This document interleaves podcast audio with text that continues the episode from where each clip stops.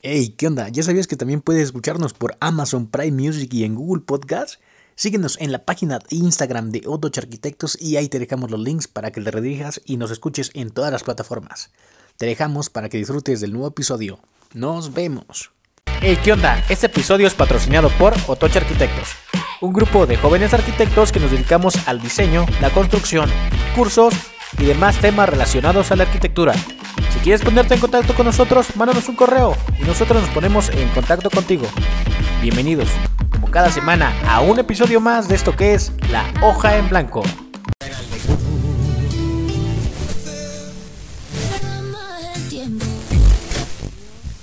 Obvio, Lucila.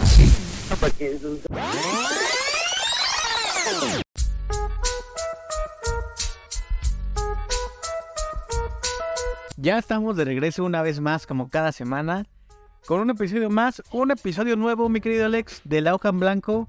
Ya cuarenta y tantos episodios aquí arriba. Y hoy tenemos un invitado muy especial. ¿Cómo estás?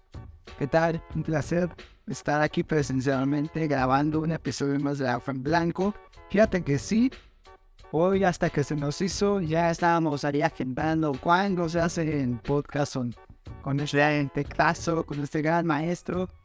Que, déjame te digo, ha sido fundamental. Este, llegó este gran Arki, llegó a apoyarnos fuera aquí de, eh, de lo que es Otoch, amigo, lo podemos considerar amigo.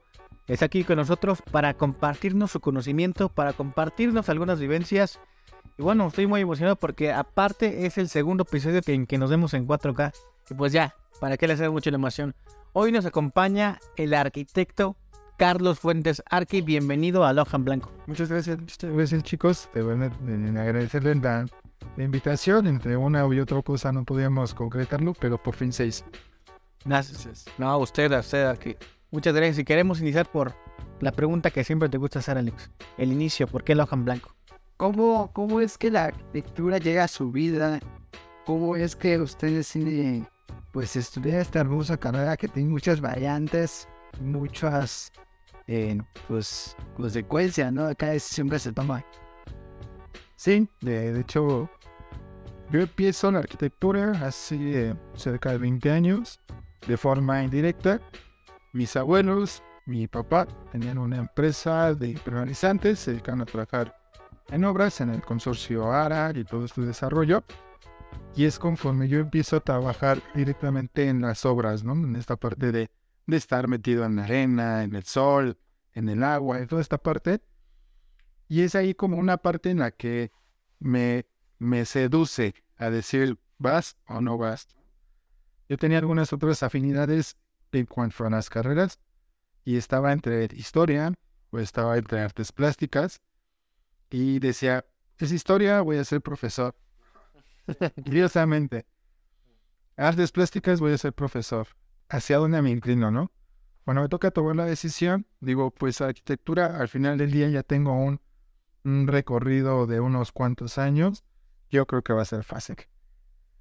Todo lo contrario, porque cuando llego a la carrera, encuentro que tengo artes plásticas, encuentro que tengo historia y encuentro que tengo obra, ¿no? Entonces, al final del día, todo lo que yo quería, lo obtuve en una carrera. Y eso fue ese inicio de por qué la arquitectura. Yo traía una, una historia previa en el manejo de, de cuadrillas de trabajo, en el manejo de pedir material, de control de obra. No era arquitecto, no era auxiliar de, de residente, sino era un obrero, un maestro, como tal. Entonces yo obtuve, como, digámoslo así, el grado de maestro a los 14 años, 15 años. Yo era maestro de. Entonces, eso, eso me llevó a, a trabajar, estar en las obras, y me gustó, ¿no? A diferencia, trabajamos mis hermanos y yo, pero a diferencia de mis hermanos, a mí me apasionó más en todo este tema de las obras, en el tema de, de la construcción, no tanto el diseño. Ya el diseño fue, conforme fueron eh, desarrollo, el desarrollo de mi carrera profesional, fue como me, ya me incliné al diseño y posteriormente el tema de la vivienda. Pero en sí, el inicio fue ese, el inicio en obra, como maestro, como parte operativa, ensuciándome de, de material impermeabilizante, de estas partes, así fuimos o vimos crecer el, el fraccionamiento en las Américas. ¿Estuvo trabajando ahí? Sí, sí, sí, sí. Al inicio, eh, Se inicia exactamente en el 2004. En el 2004 es cuando se inicia el Fraccionamiento de las Américas. Y es cuando empezamos ahí y eh, el grupo Fura, que era eh, la empresa de mi abuelo, es quien empieza a impermeabilizar esas zonas. Posteriormente ya la urbanización ahorita actual ya es muy grande, ¿no? Ya es un desarrollo de miles y miles de viviendas, pero eh, fuimos los inicios, ¿no? Las primeras cuatro etapas estuvimos ahí prácticamente trabajando. Profe, se puede decir que desde morro, básicamente, sí, morro, y ya tenía esa, esas ganas. ¿Y qué, ¿Y qué pasa ya cuando dices, ok, ya estoy, bueno, si nos puede decir, ¿en dónde estudió así, concretamente? Sí, yo soy egresado de la FES Acaclal, de la licenciatura de arquitectura, en la generación 2009-2013, 2008-2013, eh, estudio la carrera. Posteriormente me voy a, bueno, trabajo, empiezo a, el desarrollo profesional como, como docente a nivel básico, primaria, secundaria y preparatoria, aun cuando era yo estudiante. Entonces era muy curioso porque era un, un chavo dándole clase a otros chavos. Iba yo en la mañana a dar clases y en la tarde iba a la facultad. Yo empecé a, ser docente en el cuarto semestre. Por cuestiones de azares del destino, me, me volví docente, ¿no? Posterior a eso, eh, fui a trabajar y se laboré con una, una, de las personas que más me ha enseñado en el tema de vivienda, que es que en el Centro de Apoyo Mejoremos, de la licenciada Elena Solís, quien es quien me, induce directamente al tema de la vivienda, al tema de este, este famosísimo tema de la producción social. Trabajo con ella cerca de 5 o 6 años. Posterior a eso entro a otra organización que se llama Habitat para la Humanidad México y me voy a estudiar el posgrado. Es ahí donde yo estudio la especialidad en vivienda en Ciudad Universitaria. Profe, ¿y qué tanto influyó que usted ya había tenido como un recorrido eh, en este cuestionamiento de maestro albañil y entrando a la carrera de arquitectura? sí sabía muchas más cosas, sí sentía que le ayudó mucho este saber más físicamente en el campo y después entrar a la carrera o no mucho? Depende, porque como tal no fui maestro de bañet, se me era yo maestro impermeabilizador o pero como le quieran decir. Entonces técnicamente no teníamos contacto con los planos, ¿no? Era más eh, como un ejecutador, okay. pero no era, no era de saber leer los planos, no cuantificábamos, bueno, la cuantificación era muy básica, ¿no? Cuánto pesa el material por, por metro cuadrado cubre y el rendimiento, ¿no? Pero básicamente y esa era la idea errónea, ¿no? Yo decía, ya tengo un recorrido en obra, ajá, es lo más sencillo, voy a entrar y... Muevo. Sí, así todo va rápido, ¿no?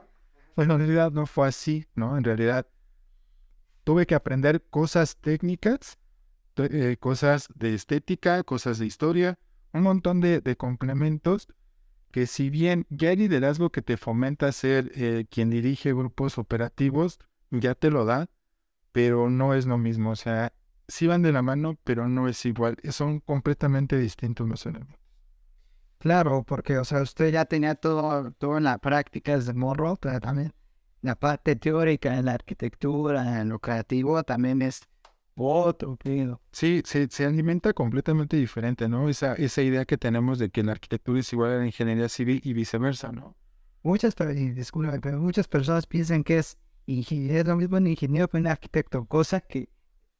Luego los confunden en obra, ¿no? Dicen ingeniero o arqui, es al revés, ¿no? Sí, de hecho, o sea, eh, lo que es, ¿no? Eh, ingeniero calcula, el arquitecto diseña, ¿no? Puede haber complementos y se puede ver un buen ingeniero, un ingeniero que sepa diseñar muy bien y puede haber un arquitecto que calcule muy bien.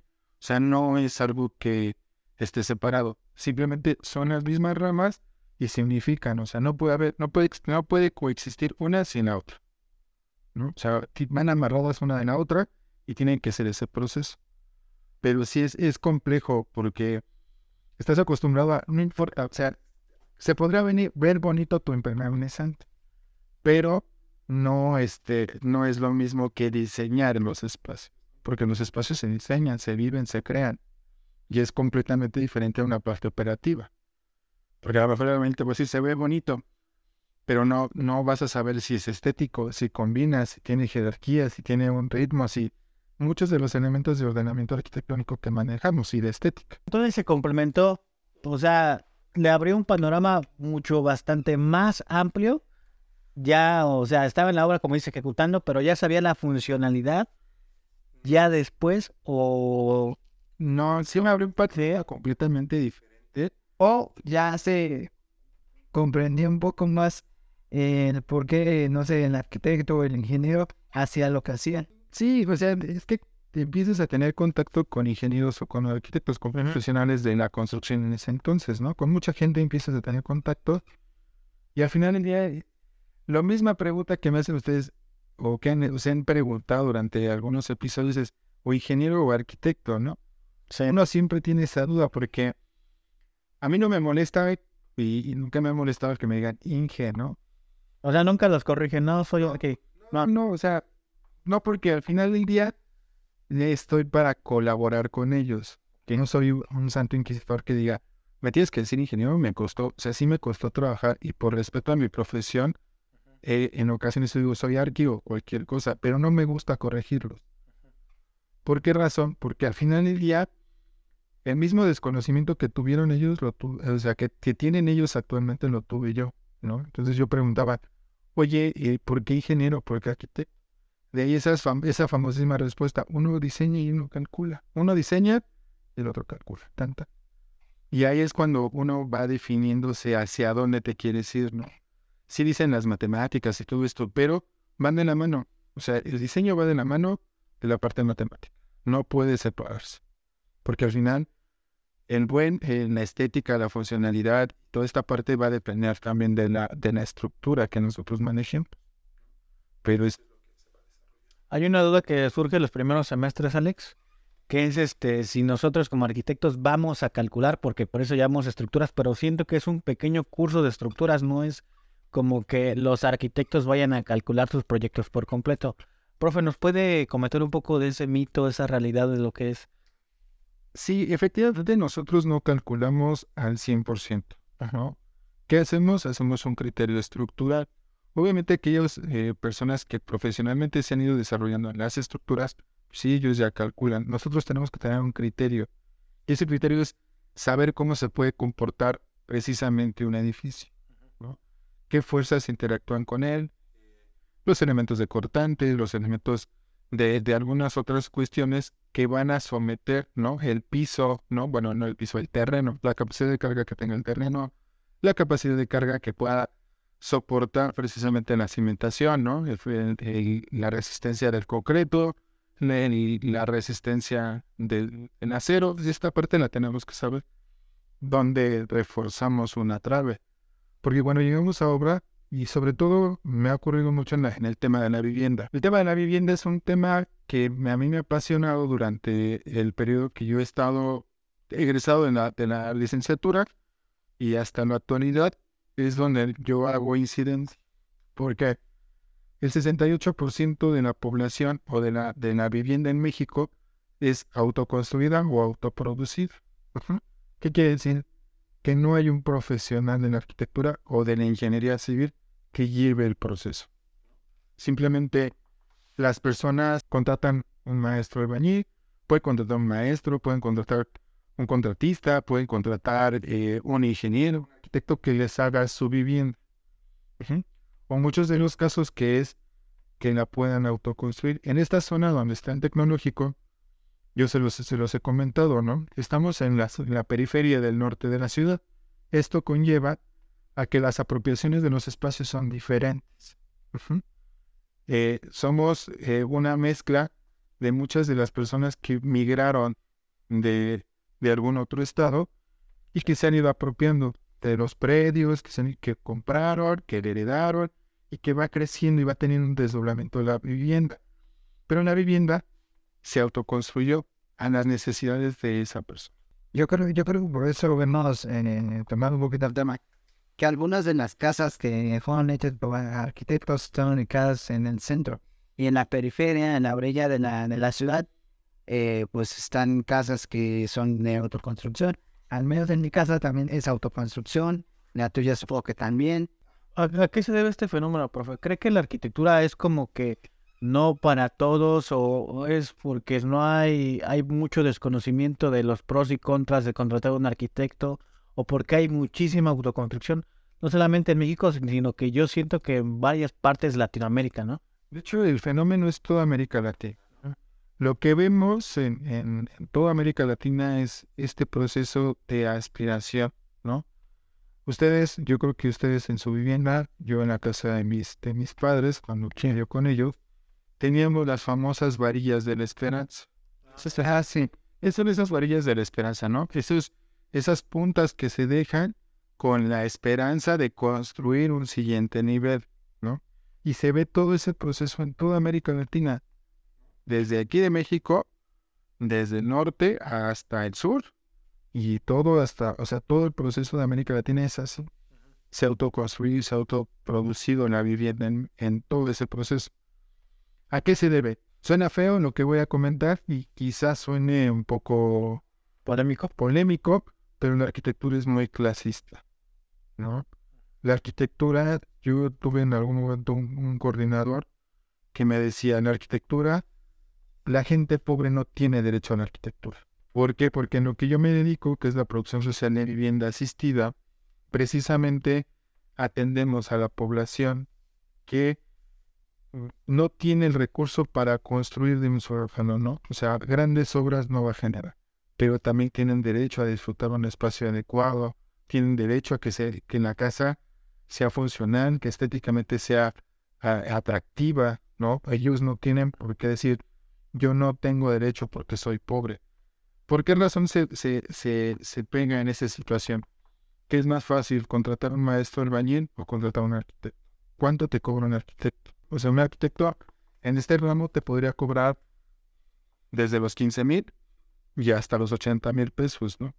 En redes sociales yo he visto algunos arquitectos que dicen, te voy a cobrar 80 mil pesos por el proyecto porque es por arancel, porque es para presionado, porque es por el, el porcentaje que, que destina el, presupuesto. Pero en realidad las personas dicen, bueno, te voy a pagar 80 mil pesos, ¿qué me conviene más? ¿Contratarte eh, como arquitecto o contratar al albañil y con esos 80 mil pesos hacer un, un espacio? Sea cual sea. La gente se va a decantar por el albañil. Siempre, mil veces se gana la gente. Entonces, ese es el problema, ¿no? Y nosotros perdemos en ese espacio, bueno, la- las personas se someten su recurso. Lo que ellos no saben es que el recurso que ellos puedan invertir en su vivienda, al contratar a un, albañil y que ellos deshagan el proceso de diseño y el proceso de edificación, va a perder plusvalía su inmueble. Uno. Dos. No va a tener la seguridad estructural. Y estéticamente no van a quedar adecuados los, los espacios o no van a estar conformados de tal manera que sean eh, aprovechados cada uno de ellos. Entonces ese es el problema. Para ellos es más fácil contratar al albañil y decir, toma 80 mil pesos y vas a hacer todo un, un espacio de, de 20 por 30, ¿no? Por así decirlo. Y luego vienen los problemas que hemos visto mucho de las ventanas en colindancias y cuando el vecino empieza a construir, pues ya ahí ves la equivocación, ¿no? No, por ejemplo, yo me acuerdo que en clase nos platicaba de un caso de una señora que tenía este la cámara, este, no tenía ni iluminación ni ventilación. Ah, ok, sí me acuerdo de son de esos pequeños detalles que es bien error garrafal como arquitecto. Y que al final del día, una vivienda, eh, muchos arquitectos la menosprecian, ¿no?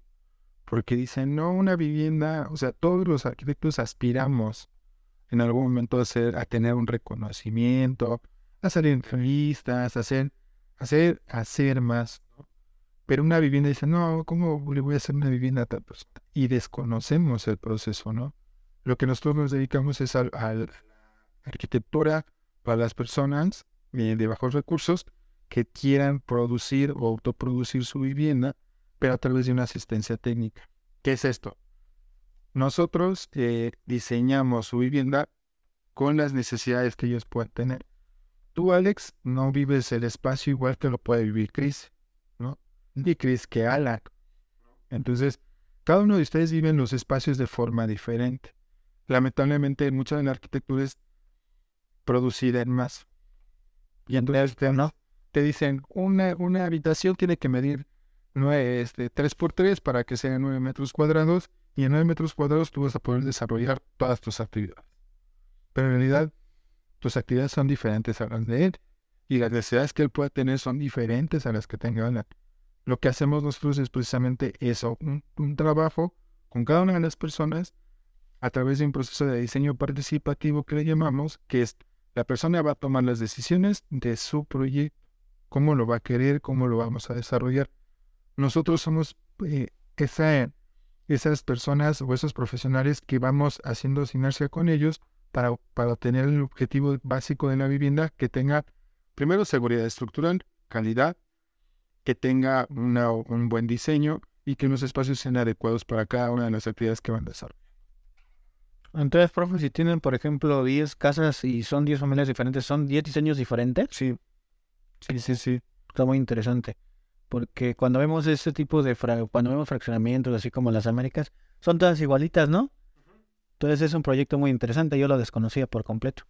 Sí, todo, cada uno de los proyectos que nosotros generamos son completamente diferentes uno del otro. No, nosotros no hacemos prototipos, no hacemos un, esquema de vivienda que diga, este programa arquitectónico es eh, dos recámaras, baño, cocina, comedor, sala, porque en algunas ocasiones la sala tampoco la ocupamos, ¿no? O sea, en, en, México, principalmente en la parte central de México, no ocupamos el comedor. Para visitas nada más. Parece a formalidad, Ajá. ¿no? Realidad donde transcurre todo el proceso, donde se toman las decisiones, donde se platica en las noches, es en la cocina. ¿Y por qué la cocina tiene que ser más pequeña que el comedor? El comedor es para la formalidad. Las, las personas no ocupan la sala, la sala no ocupamos, o sea, no parece esa idea arquitectónica que tenemos o que nos han hecho manejar durante mucho proceso de la escuela. La sala tiene tres sillones o tres sofás y son de tres plazas, de dos plazas y de una plaza. Y ya, ahí se acabó tu proceso y ustedes bajan el bloque o bajan en, en, en Sketch, lo pegan y ya, así se manejó. No hay más vida. Y, es, y es, es genérico porque todos, resulta que todos tienen los mismos bloques, ¿no? Todo este clásico 3x3. Y sí, yo me acuerdo mucho que cuando era chiquito, este, estábamos, estaba una barra en, en la cocina y ahí siempre este, desayunábamos, comíamos y cenábamos, merendábamos. Y cuando era este, cuestión de una visita, ahora sí vámonos al comedor. Pero realmente siempre pasa todo en la cocina. Más, como usted dice aquí, en la cultura mexicana. Sí, sobre todo la cocina tiene ese, o sea, ese, ese apego, ¿no? Los alimentos son los que nosotros vamos, las- la, la cocina mexicana como tal tiene un desarrollo muy amplio en, en la preparación, ¿no? Y es una preparación no de una sola persona, interactúan dos, tres personas. Y por eso la cocina mexicana o la cocina, el, el espacio de la cocina tiene que ser un espacio que se adecue a las necesidades. Es donde todos vamos con mamá, ¿no? Mamá, oye, me está pasando esto, o mamá es quien reprende, ¿no? O en la noche es cuando llega papá y mamá, se sientan a comer y es cuando interactúan, ¿no? En esa parte, cuando interactuamos como hijos, como sobrinos, como papás, con nuestros propios hijos, en ese sentido. O sea que, eh, ahora sí, la, la pregunta es muy, muy, obvia, ¿no? Pero una cocina de México no es la misma que una cocina, por ejemplo, de Estados Unidos. No, La cultura. Aunque, aunque, por ejemplo, si la cocina de Estados Unidos es habitada por mexicanos, cambia. Cambian la, formación, porque aquí están, o sea, independientemente de todo, la cultura norteamericana tiene otros, otro, otro tipo de manejo. Ajá. Al final del día, es otra apropiación de los espacios. Es diferente. Cuando tú llegas a otro lugar, cambian las situaciones, cambian los procesos. Es como, eh, te pongo el ejemplo, cuando nosotros nos fuimos a Sonora. ¿no? Eh, nos fuimos a Sonora, mi equipo y yo, vivimos allá cerca de dos años y era completamente diferente la cultura de la cocina con lo que tenemos aquí, muy diferente. Aquí, eh, en nuestra cultura eh, central del, del país, pues está base, o nuestra alimentación está base de maíz, allá está base de trigo, ¿no? Aquí tú vas a, a- al puestecito de la esquina y compras Una gordita. la gordita, ¿no? Allá compras el burrito o el dobo. Y entonces la cocina empieza a ser diferente por el simple hecho del lugar donde estás. Somos mexicanos y en teoría tendríamos que ver el mismo, el mismo proceso, pero al final del día la zona geográfica es diferente. Tú vas a Puebla y en Puebla la mayor parte de las personas es, pasa, siéntate, se come, aliméntate, toma, te ofrezco, te doy, ¿no? Y hay zonas en el país donde no son así, o sea, son secos. Te no, este avanza, ¿no? Sí, e- eso, eso que comentó usted, profe, eh, tiene mucho sentido. En relación a mi familia es de, de origen este, del estado de Puebla.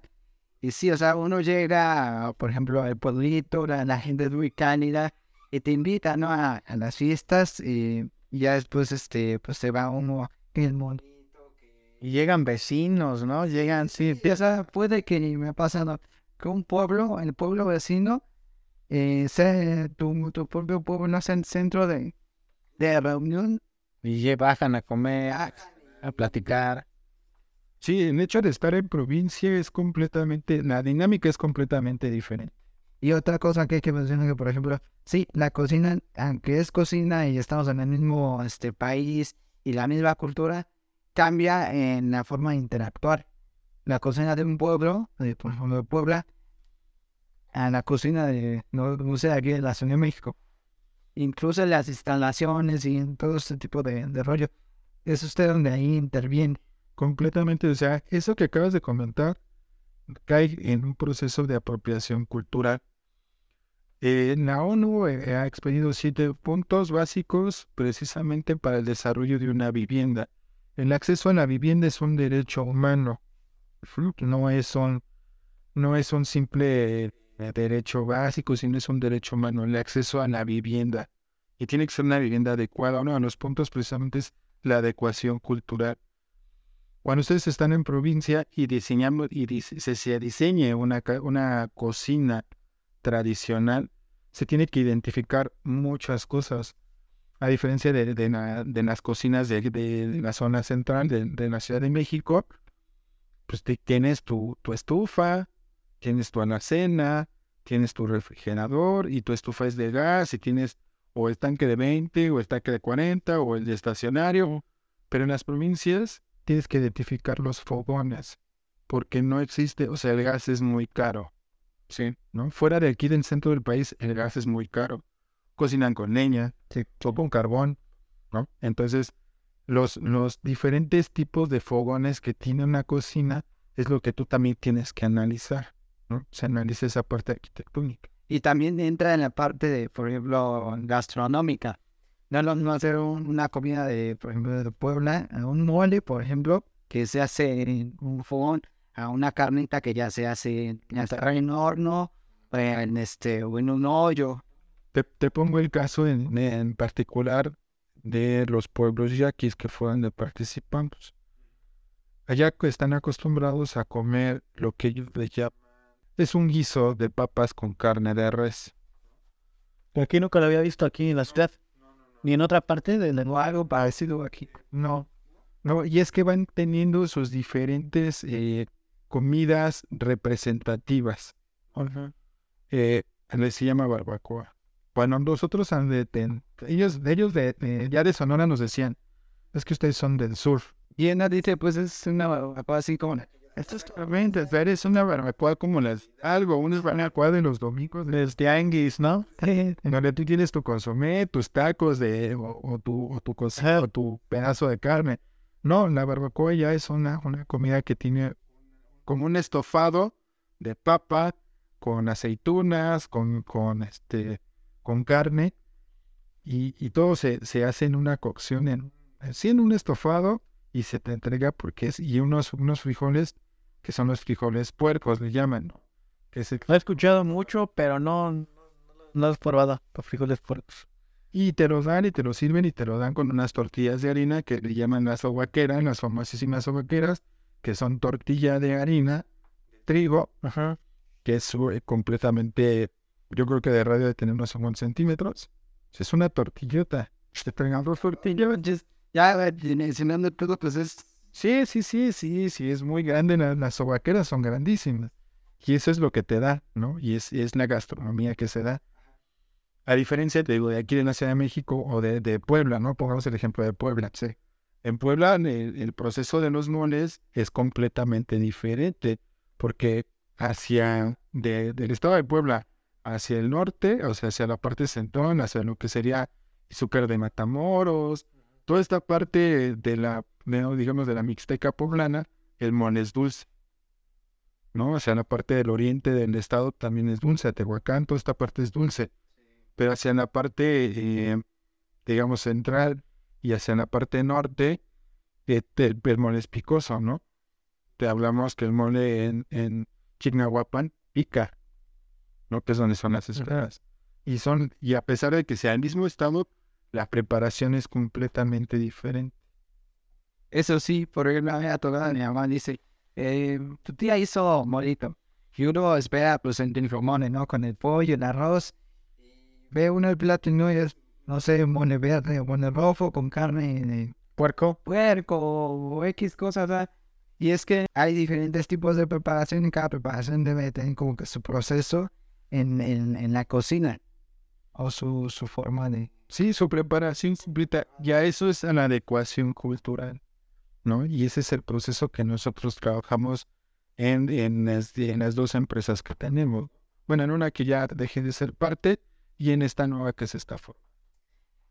Veces llegamos a este punto. Queremos cómo saber cómo llegar, pero qué bueno que lo comentó Arqui.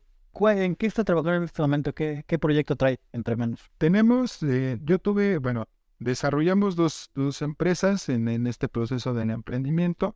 La primera empresa se llama Aldea Arquitectónica, a la que tiene un par de meses que dejé de ser director general, accionista, bueno, fundador, accionista y director general. Con Aldea nos dedicamos precisamente a este tema de vivienda, a todo el tema de vivienda en diferentes puntos, ¿no? Trabajamos en el Programa Nacional de Reconstrucción tras los sismos del 2017 en todo el tema de vivienda. Vivienda en, zonas rurales, que es nuestro expertise, o ha sido nuestro expertise los últimos, eh, los últimos años. Trabajamos en este famosísimo plan de justicia para los ocho pueblos yaquis en el estado de Sonora, interviniendo dos, eh, dos, dos de los ocho pueblos, que eran Luma de Abaco. Ahí tuvimos 120 acciones. Y eh, Belén Pitaya, que tuvimos ahí cerca de 160 acciones. ¿no? Tuvimos todas esas acciones en el estado de Sonora, por eso les decía, nos fuimos casi dos años a trabajar allá. Y en una adecuación completamente diferente, porque es trabajar con, con pueblos indígenas, ¿no? Y la barrera cultural, la barrera de idioma. Esa es otra parte, ¿no? La barrera de idioma. A nosotros como arquitectos, el único lenguaje que nos enseña es el gráfico, el de dibujo.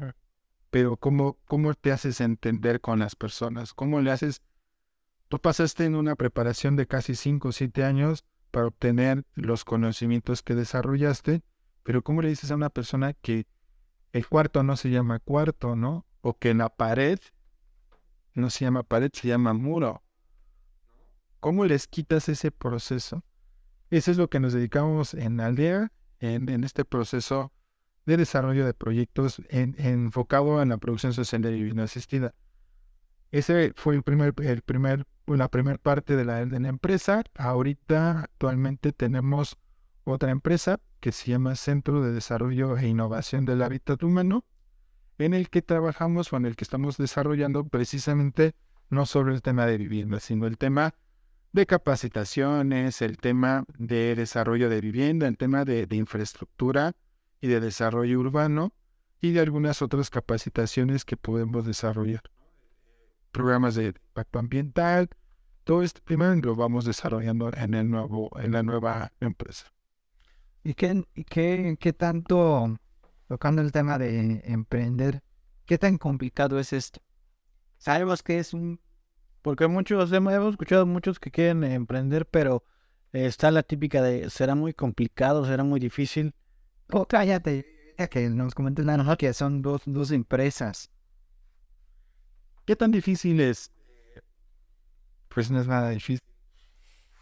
Lo más difícil es que, que tengas ganas. Eso es lo más difícil, el que tengas ganas, el que quieras salir.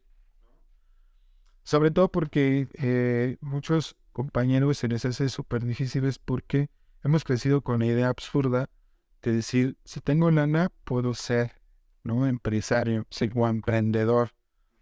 Pero el ser emprendedor no solo te implica que tengas lana, sino es que tengas ganas. Y el tener ganas, o sea, tú puedes eh, desarrollar tu idea, irla manejando y simplemente estar luchando cada día y cada, cada vez con muchas cosas, ¿no? O sea, yo como se los decía al principio cuando los conocí, me da mucho gusto, ¿no? Que ustedes estén intentando hacer algo completamente diferente porque a los compañeros les, les da miedo. Primero les da miedo y segundo critican sin aportar, ¿no?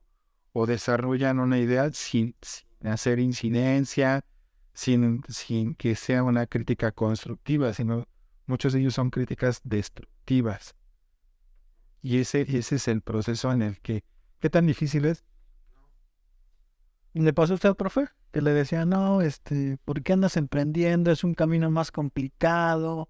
¿También tuvo alguno de esos problemas? Sí, toda, toda mi vida ha sido así, ¿no? O sea, la mayoría de la gente que, que me ha rodeado, o sea, que está a un, a un lado de mí, normalmente es así de no puedes. O sea, pero no es que no puedas, no es que ellos no puedan, ¿no? Al final del día es el poder es querer, bueno, el querer es poder y poder desarrollarlo, ¿no? O sea, al final del día me han criticado, me han dicho, me han, me han, me han insultado, me han dicho, no puedes, estás güey, estás pendejo, este, estás bien pendejo, entonces, a todos los dicen, pero, pero, ¿qué es, no? Es el reflejo de sus propios, de sus propias frustraciones y de su propio enojo, de su propio resentimiento. ¿Por qué? Porque muchos te van a decir, yo lo puedo hacer mejor. ¿Por qué no lo hiciste? ¿Por qué no lo has hecho? ¿No? O sea, ¿por qué razón no lo has desarrollado? ¿Por qué razón no has dado ese siguiente paso?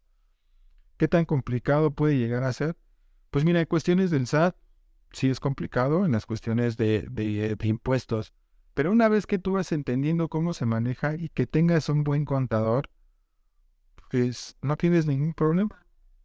O sea, mientras tú sepas cómo ir administrando, ojo, no puedes gastar más de lo que ganes. No, todo el dinero que te entra no es tuyo. ¿no? Eso lo tienes que entender. Tienes que tener ese, esa, esa responsabilidad, ¿no? De decir, este dinero solo es un préstamo, pero no es mío. Yo me contra, o sea, a pesar de que sea su iniciativa, a pesar de que puede ser su empresa, hay una cosa bien importante tú le trabajas a esa empresa. Independientemente de que sea tuya, tú le estás trabajando a esa empresa.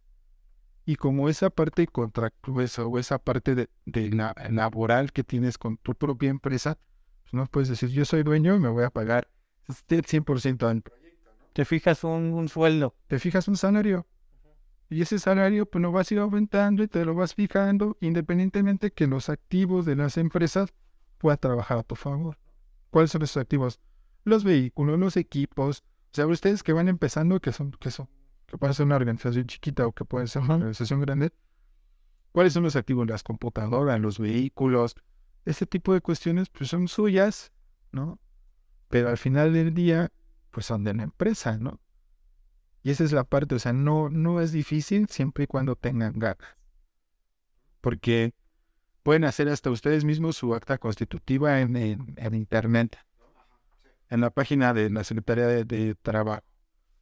Obviamente esa, esa parte y es algo que yo siempre les he, por lo menos se los había dicho a ustedes, acérquense a las personas que les puedan aportar, que les puedan hacer, mira, los llevo, ¿no? Como el día que, que, que, nos, que fuimos ahí con el corredor.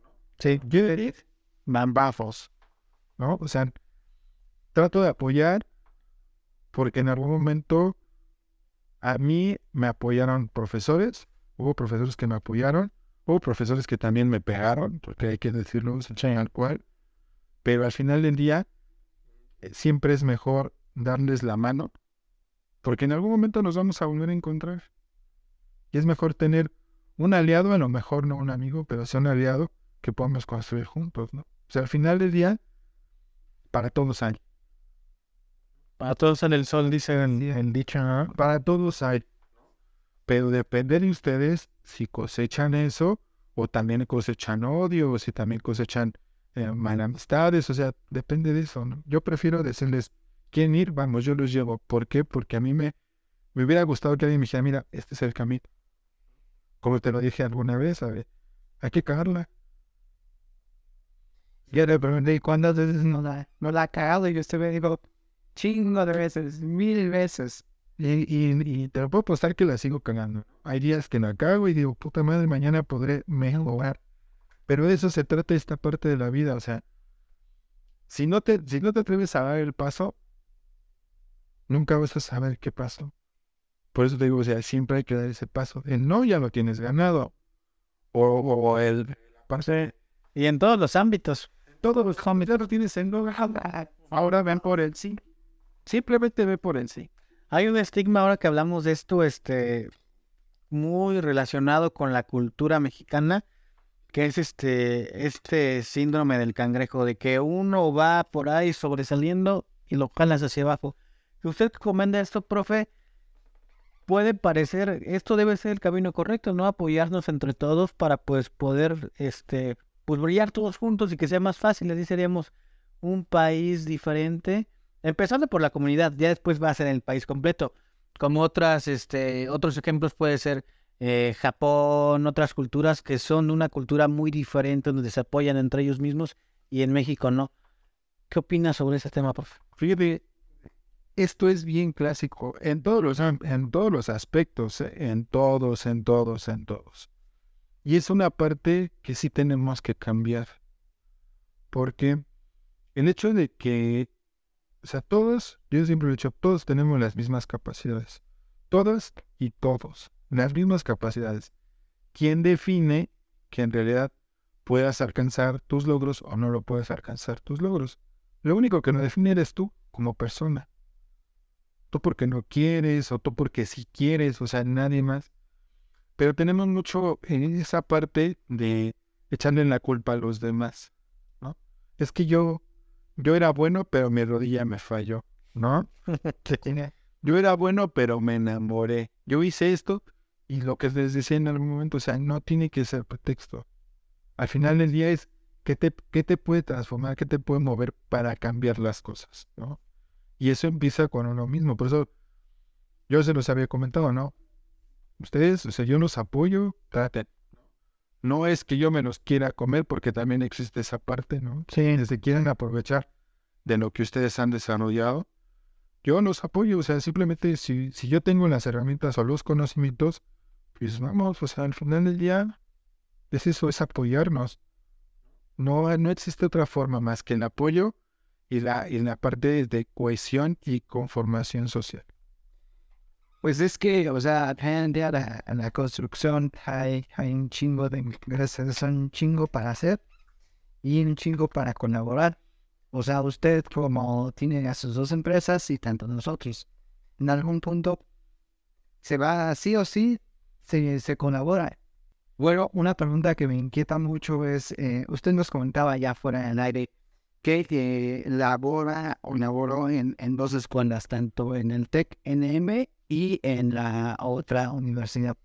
Sí, tengo en dos universidades parte de, de las clases, que Universidad de Insurgentes y ori- eh, docencia en, en la Universidad de ICEL. Y sí, sí hay diferencias, sí muchas, en las capacidades que puedan tener en las herramientas. Pero eso no te define. Yo cuando lo comentaba, yo soy egresado en la UNAM y ahí, eh, nosotros, bueno, ahí en la, en la formación, por lo menos yo te puedo decir, ahí hubo una diferencia en la formación de la licenciatura con el posgrado. Sí, sí hay una gran diferencia, porque cuando estu- estudié yo en Ciudad Universitaria, me dieron clases las personas que hicieron o que iniciaron los movimientos de vivienda, ¿no? Me dio clases de paz descanse Francisco Covarrubias, quien es el que redacta la primera ley de vivienda en México, ¿no?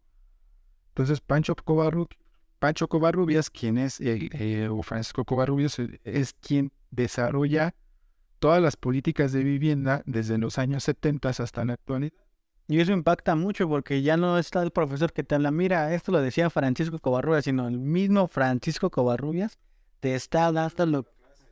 Es como, fíjate, a mí me dio un arquitecto que se llama Gustavo Romero. Gustavo Romero, el, el arquitecto Gustavo, es un gurú y una de las personas eh, más emblemáticas de la producción social de vivienda, del diseño participativo. Uno de los libros que él escribe es como el manual de procedimientos de la, de la, del- de, este, de esta parte del diseño participativo y es quien nos da clases. O sea, es a mí quien me da clases, este, precisamente Gustavo Romero.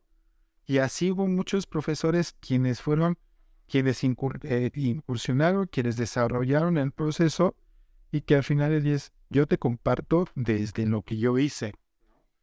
Esa es la diferencia, ¿no? O sea, cuando, que era lo que les comentaba, busquemos, busquemos formas de que ustedes también puedan incidir, ¿no? O sea, ustedes están buscando otros foros, pero hay compañeros que necesitan que esos foros lleguen a ellos de forma directa, porque tampoco los van a buscar, ¿no? Entonces, si ustedes pueden ser ese puente, pues qué genial. Les comentaba, o sea, la- cuando yo estaba en el posgrado, se desarrollaron los dos eh, únicos, o los dos eh, encuentros, sí, eran encuentros de tema de vivienda, de, de esta, de este, eh, también, de esta línea en concreto, si lo han escuchado en concreto, Sí, lo estoy escuchando. ellos, han, ellos hicieron dos, dos congresos de vivienda precisamente en la unidad de posgrado. Y el hecho de que te digan tu coordinador o que te digan a tu director de, de del posgrado, te diga, miren, les presento a los próximos especialistas en vivienda. Ya te da a ti un plus. Ya te está acercando, ya estás rompiendo brecha, o sea, ya de entrada ya estás rompiendo ese esquema entre lo que puedes llegar a alcanzar con grandes personajes del tema en el que te estás desarrollando, no es lo mismo que tú los intentes buscar por fuera, que te digan, mira, te los presento, son ellos. Sí, cambia mucho. Cambia muchísimo y muy radical, muy radical, porque por eso les decía, el tech busquen en esta parte de interactuar, de hacer más cosas, porque al final del día también es cómo los abraza la institución, ¿no? O sea, el tecnológico los está tratando de abrazar y de desarrollar y que les está permitiendo ese, entorno. ¿De quién depende aprovecharlo? De ustedes. Sí. Sí, ahí están las herramientas. El que las agarra es el que ahora sí, el, no el más chingón, sino el que eh, más se sepa adquirir eh, conocimientos. Todos queremos hacerlo. El chiste es hacerlo, actuar. Creo que la- al final del día es quién toma, ¿no? ¿Quién toma las herramientas? ¿No? O sea, ¿quién, quién se enfrasca en, tirar al otro? Pues cómo avanzar. ¿No? Al final del día no va a ir avanzando por esa situación, porque va a estar más concentrado en cómo le fastidio la vida al otro en lugar de estar desarrollando precisamente ese tema del que pueda ser partícipe.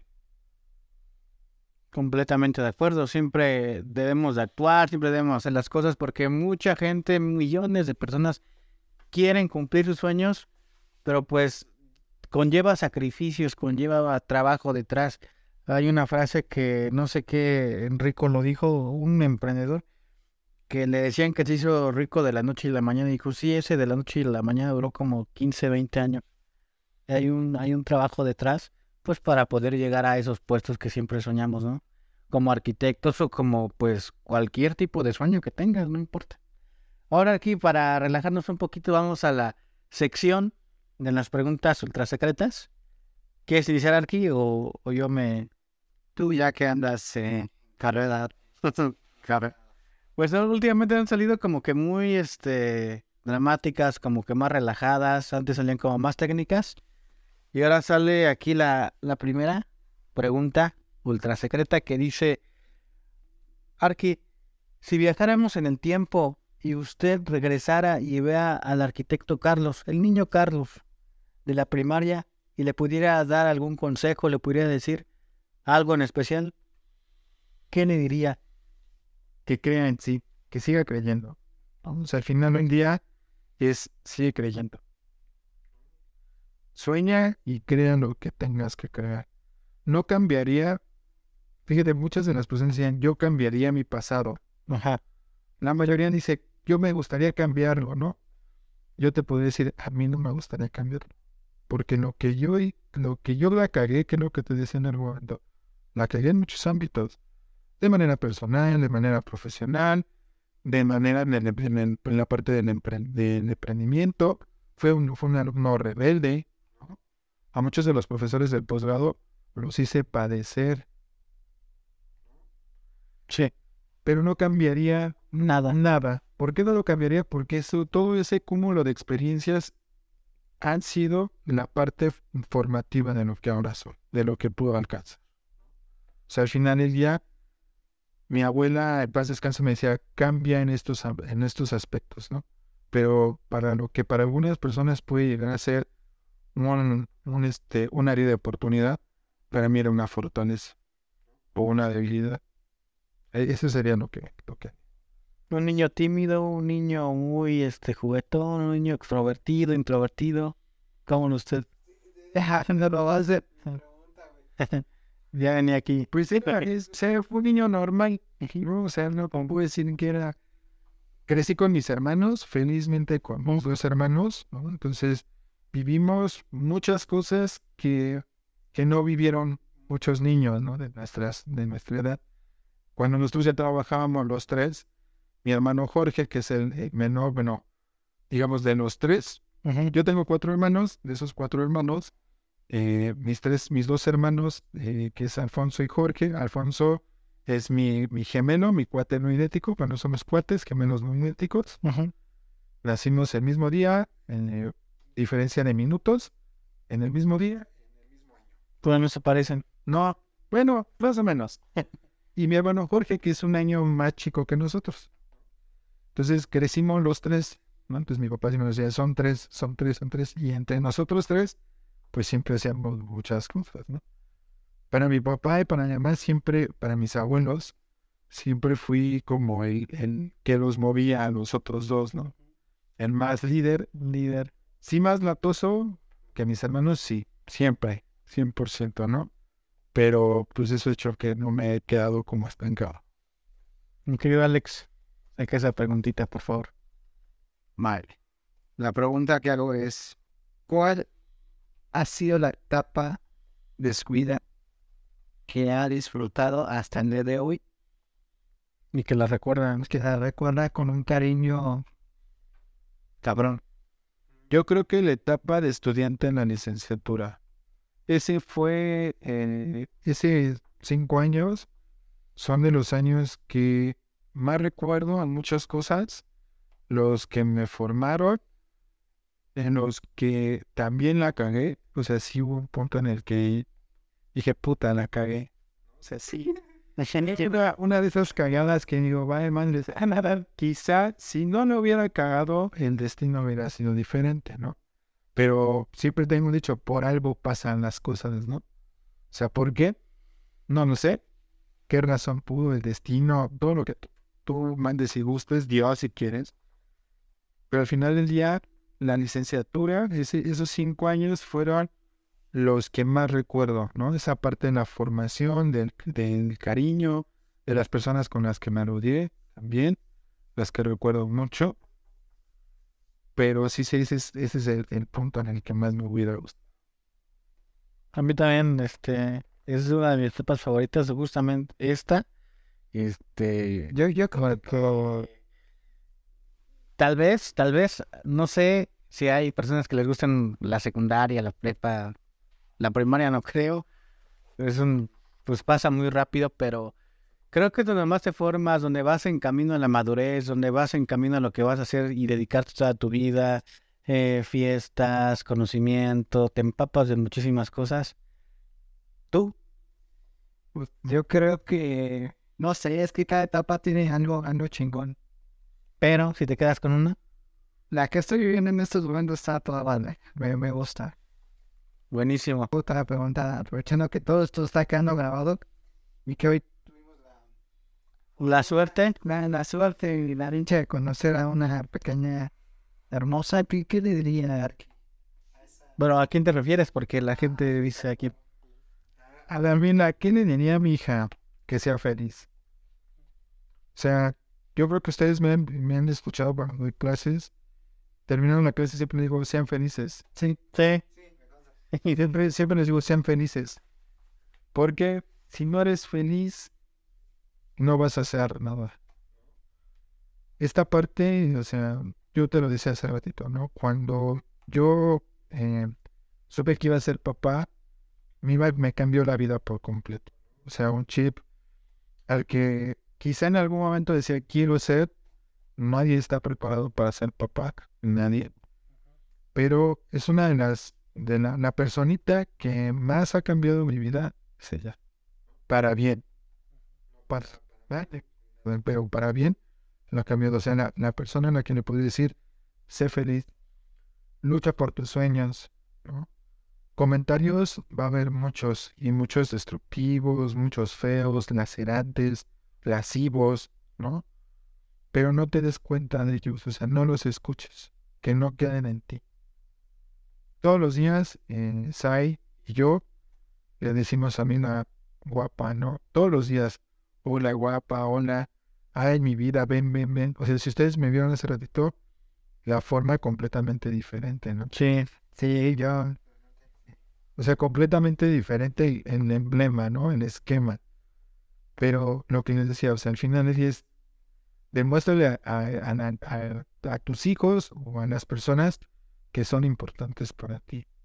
Demuéstraselos todos los días porque harás un cambio en ellos.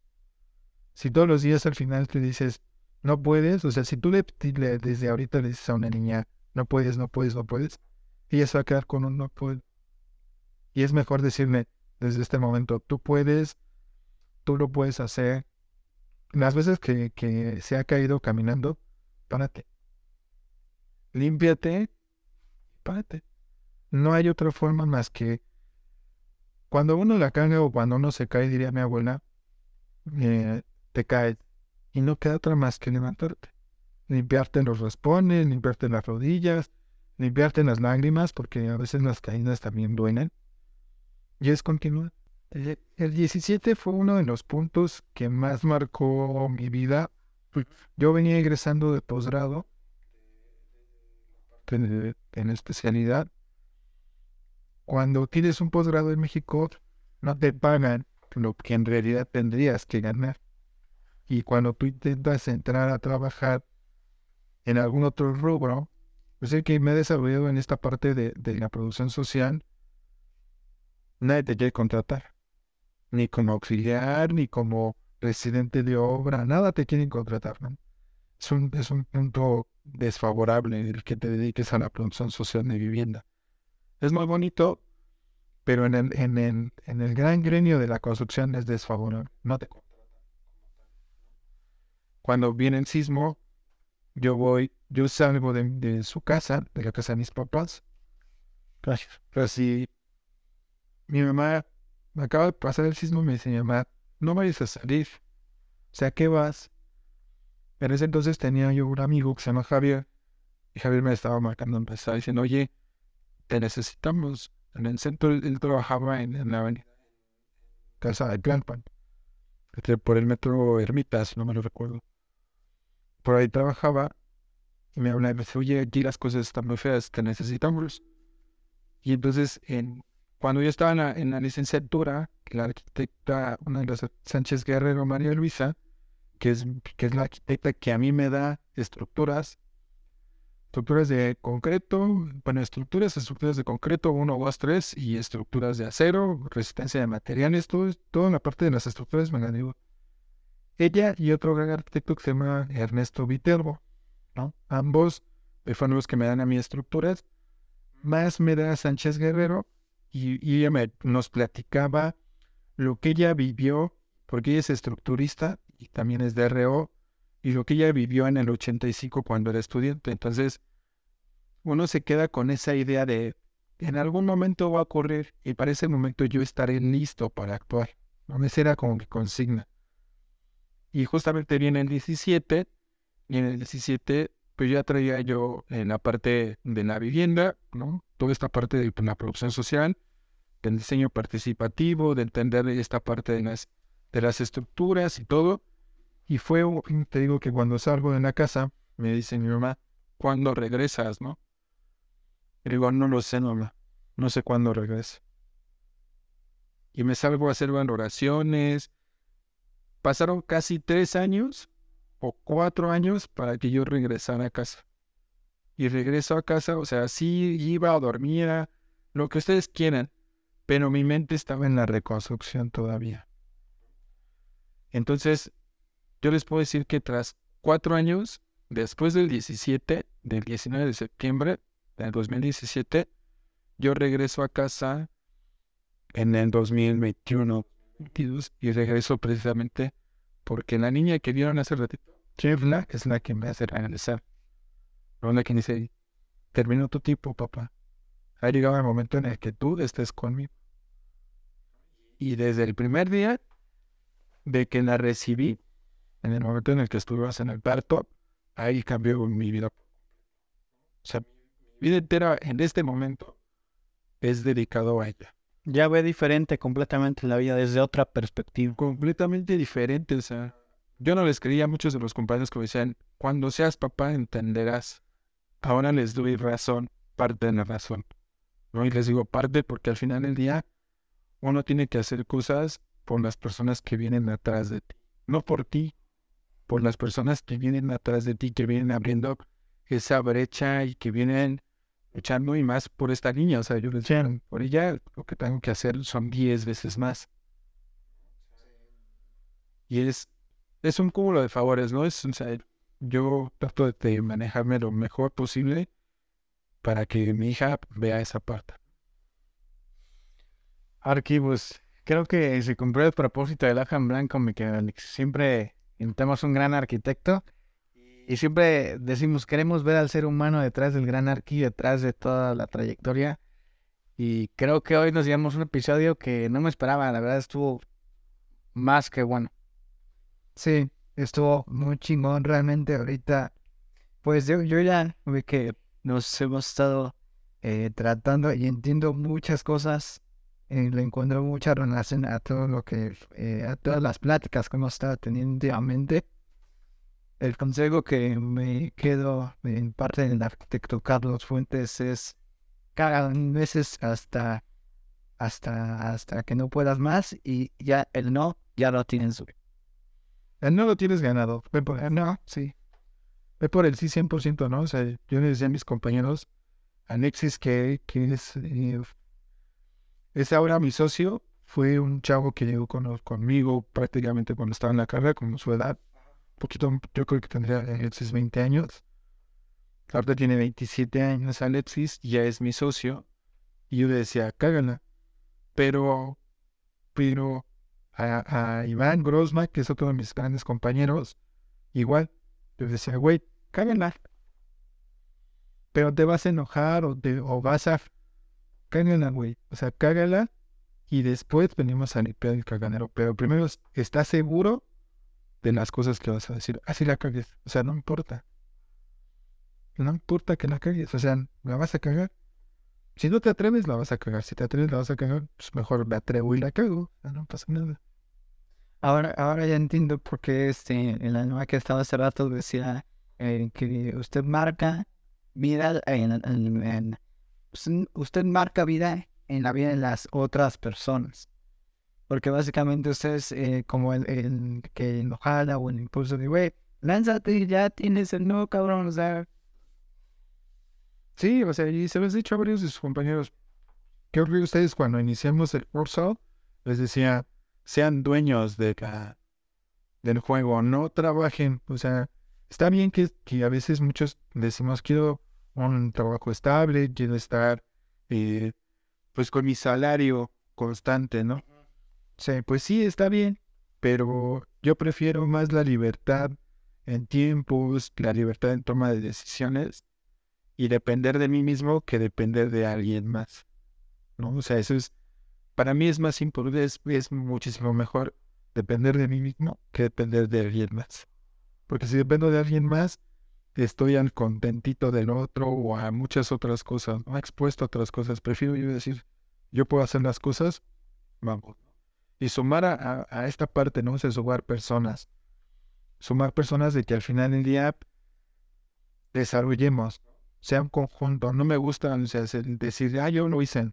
Lo hicimos todos, o sea, es un conjunto, no solo es mío, sino es de todos. Y es esa parte en la que siempre les digo, o sea, traten de jalar a las personas que, que tengan ganas, ¿no? Porque las que no tienen ganas, no tiene caso.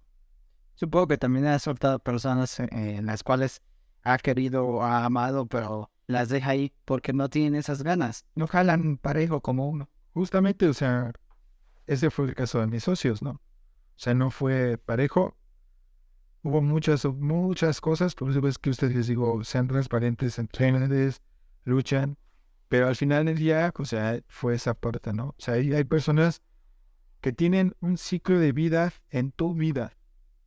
Una vez, fíjense, estamos en, Puebla y, es curioso porque estaba sentado en el baño, en el baño de una caja de ahorro, y estaba yo trabajando con esta caja de ahorro, y tenía precisamente pegado una historia que decía que la vida es un gran tren. Hay personas que cuando tú inicias el viaje en ese tren se suben en la primera estación y conforme vas avanzando se van a ir bajando. No porque sean malas, sino porque su viaje en tu vida ha terminado.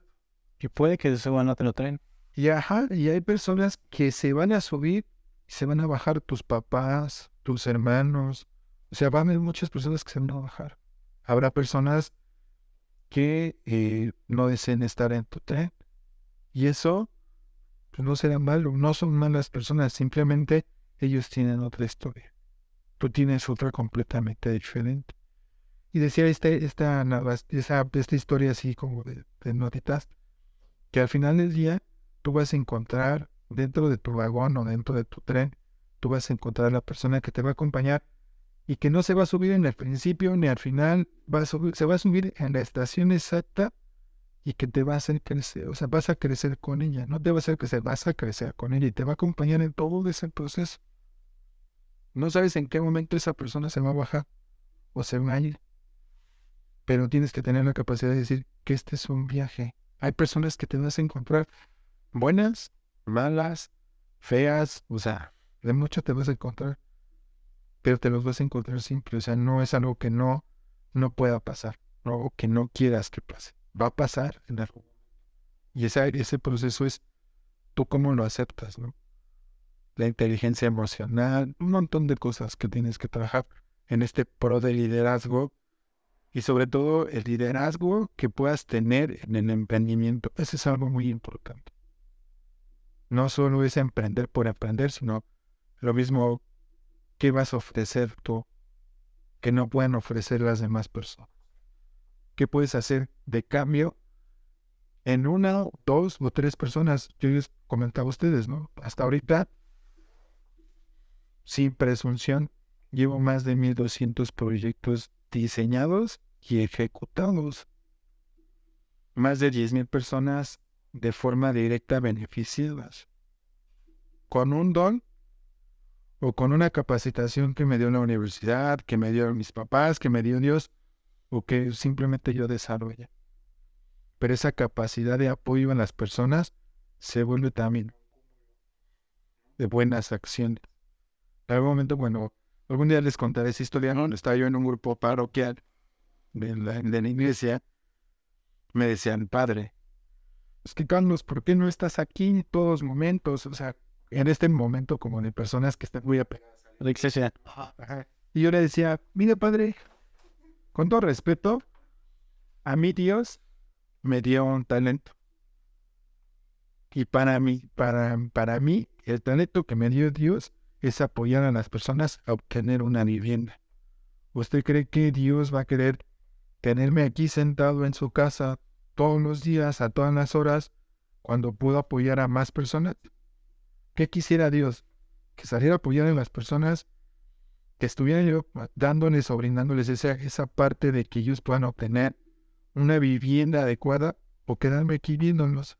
Yo creo que Dios quiere que salga, luche y busque la forma de que las personas puedan tener su casa. En lugar de estar aquí sentado dándome golpes de pecho. no fue el padre, obviamente, ¿no? Pero, ¿y qué, le contestó el padre? Nada, no, o sea, después del padre como que no, no, no tengo muy buenos métodos de contestación para las autoridades. no por otra cosa, sino porque al final del día eh, yo veo las perspectivas diferentes, ¿no? O sea, en algún momento la discusión con mi esposa, ella es, doctora en estudios de la ciudad, y él me dice, es que el doctorado te transforma. Sí, pero, o sea, independientemente de los conocimientos que puedas tener, las personas son lo que valen. Y tú como persona podrás ser un gran arquitecto, pero si no eres una buena persona, no sirve de nada. Tienes que ser... No, una, o sea, no, no te puedo decir soy una buena persona, porque pues a veces no lo soy. pero sí te puedo decir, trato de que cuando apoyo o cuando tenga yo que apoyar a las personas, las apoye sinceramente, ¿no? Trato de ser honesto y sincero con las personas no me gusta en algún momento abusar de ellas. Es algo que no me gusta. Estoy casado mucho con la justicia, con esa parte de ser justos. O sea, y no, no por, por ser justos, y yo creo que ustedes no lo han visto como profesor, no es te evalúo pues, como a mí me evaluaron, ¿no? A ver cuál es el problema, échale ganas, trata, ¿no?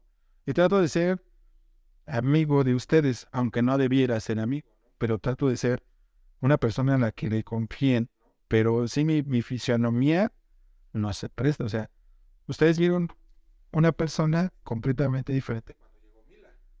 Sí.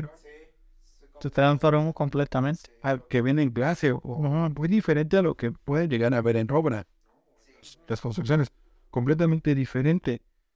Pero es esa parte de los estereotipos, o sea, cómo te ves como arquitecto.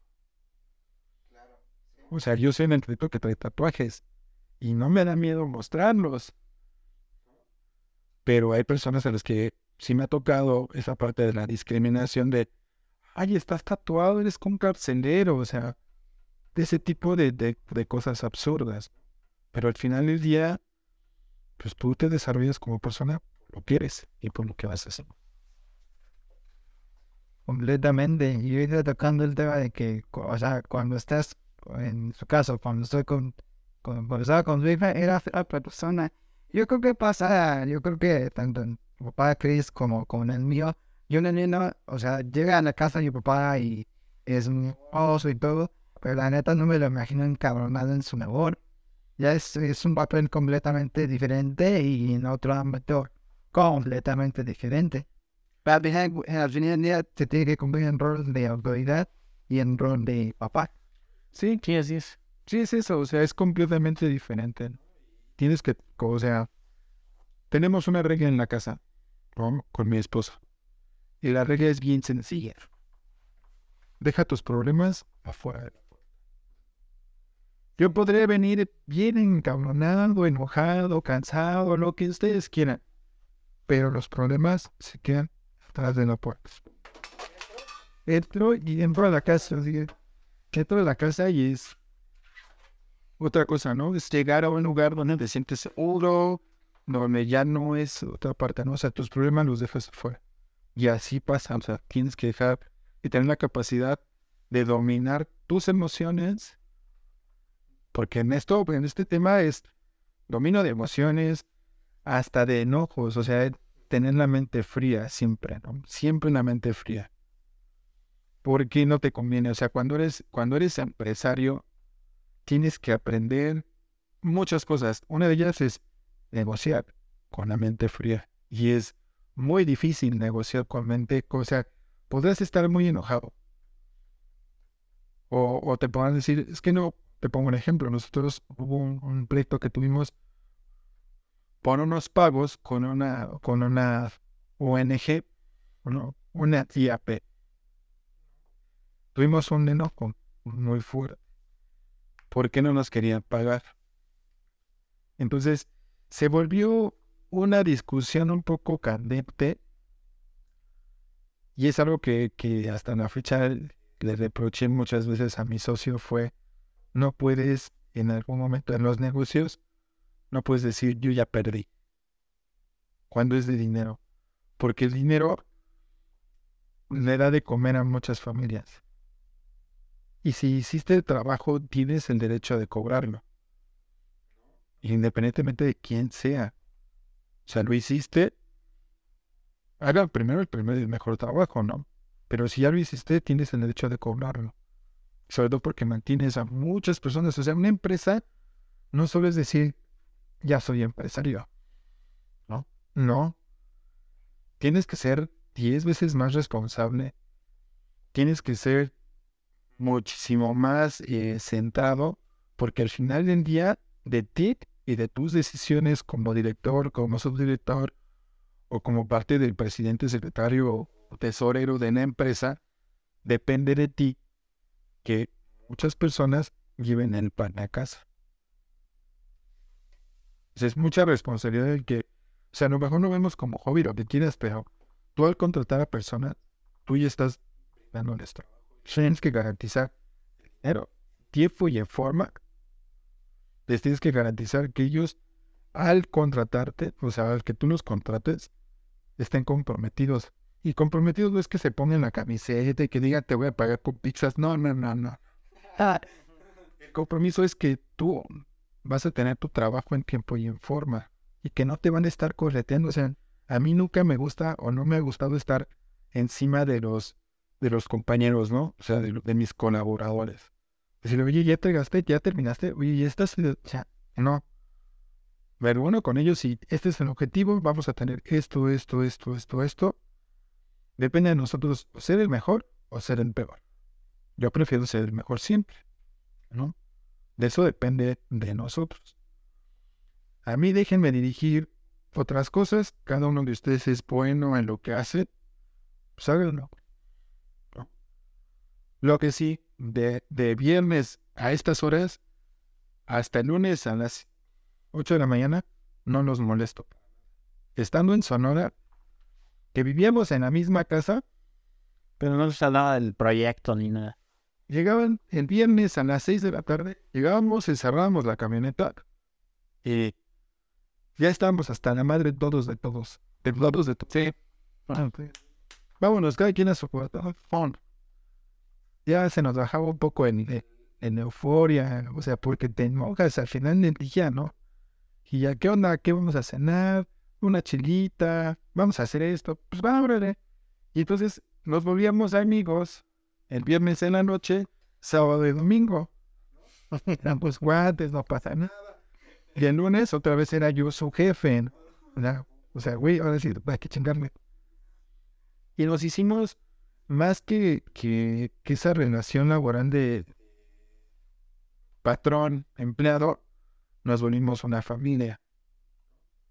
Nos volvimos una familia porque pasaron algunos, algunos eventos desagradables estaban en Sonora. Muy desagradables, en algún momento se los contaré. Sí.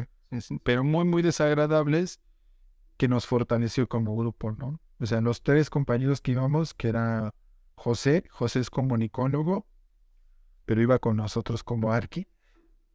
Iba Alexis como arquitecto, iba yo y iba Alexander, ¿no? Bueno, Alexander y yo. Alexander dejó de ser de parte del equipo precisamente en diciembre, pero todos los demás continuamos en el proceso. Y, y sí fue, fue complicado porque llegó al punto en el que ya estábamos hartos uno de nosotros, ¿no? Así de, otra vez este. Pero teníamos un objetivo, ser, tratar de ser la mejor empresa trabajando para los ocho pueblos X. Y nos trajimos muy buenos amigos de Sonora, muy, muy buenos amigos. Entonces, eso es lo que, lo que queda. Y buenas experiencias, ¿no? Sí. Recuerdos. Sí, recuerdos. O sea, todo este, este show de la vida se trata del cúmulo de experiencias que tengas y de recuerdos.